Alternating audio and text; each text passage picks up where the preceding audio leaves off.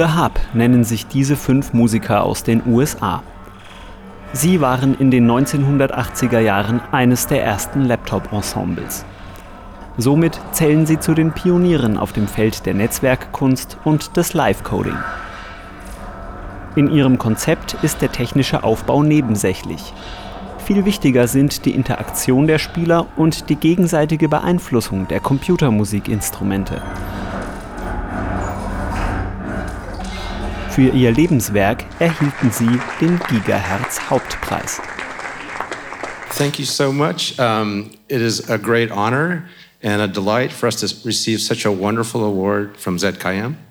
Uh, we hope that it inspires future artists to code together and build their own digital um, machines and pieces from the ground up. As we say in California, grow your own. Wie können wir elektronische Musik fördern? Wie geben wir neue Impulse? Und wie zeigen wir neue klangliche Möglichkeiten?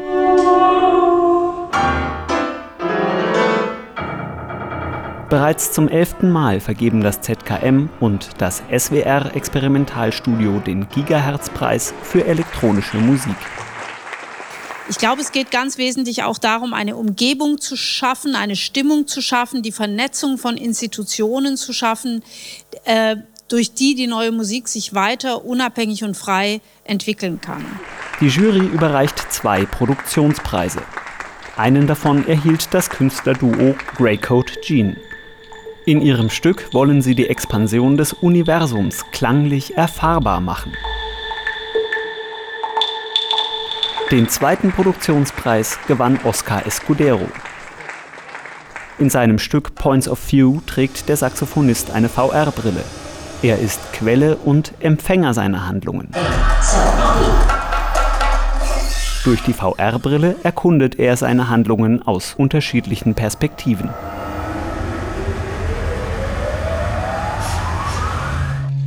Dem Thema künstliche Intelligenz wird dieses Jahr besonders viel Aufmerksamkeit geschenkt.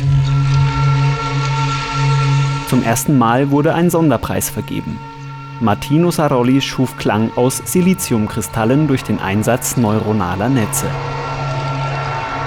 Ich denke, gerade bei der künstlichen Intelligenz dürfen wir nicht vergessen, dass wir diese Systeme anlernen. Wir müssen den Systemen beibringen, was sie tun können und bekommen dadurch individuelle Systeme. Also ich glaube eher, dass wir äh, durch neuere Technologien individuellere Instrumente bekommen, die dadurch interessantere Dinge tun.